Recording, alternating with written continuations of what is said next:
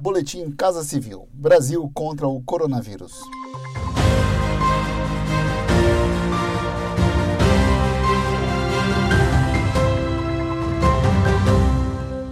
Confira as principais ações do governo federal nesta quarta-feira, 10 de junho, no combate à pandemia de coronavírus.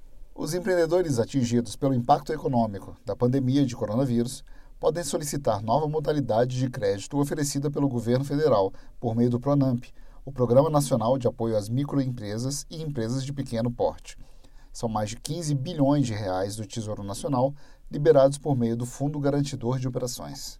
Os empréstimos serão fornecidos por bancos públicos, privados, cooperativas e cooperativas de crédito que quiserem participar do programa. Quem explica é o secretário especial de Produtividade, Emprego e Competitividade do Ministério da Economia, Carlos da Costa. No ano passado, a micro e pequena empresa foi responsável por 100% dos empregos líquidos gerados. E nós precisamos do oxigênio para essas micro e pequenas empresas voltarem a operar.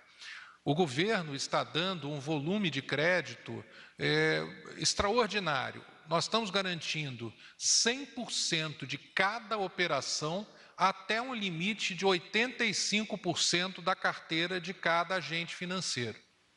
Isso é praticamente 100% de garantia. Foi um trabalho de união, como eu disse, entre governo, Congresso, setor privado, bancos, tudo com foco em levar recursos para a ponta, porque esse é o objetivo que nós temos. Para pedir o empréstimo, o empresário deve acessar portaldoempreendedor.gov.br.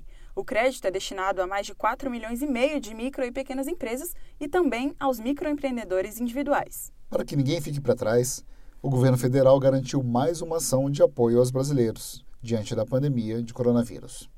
Estados, municípios e Distrito Federal receberam a primeira parcela do repasse emergencial de recursos. Foram 15 bilhões de reais creditados por meio do Banco do Brasil. Esta fração é referente ao total de 60 bilhões de reais que serão pagos até setembro. O auxílio foi planejado para compensar as perdas de arrecadação durante a pandemia e também para garantir ações de saúde e assistência social.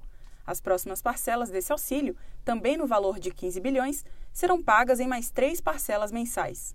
Acompanhe estas e outras ações do governo federal por meio dos canais de comunicação da Casa Civil da Presidência da República. Acesse casacivil.gov.br e siga também os perfis no Spotify, YouTube e Twitter. Este foi mais um boletim Casa Civil. Brasil contra o coronavírus.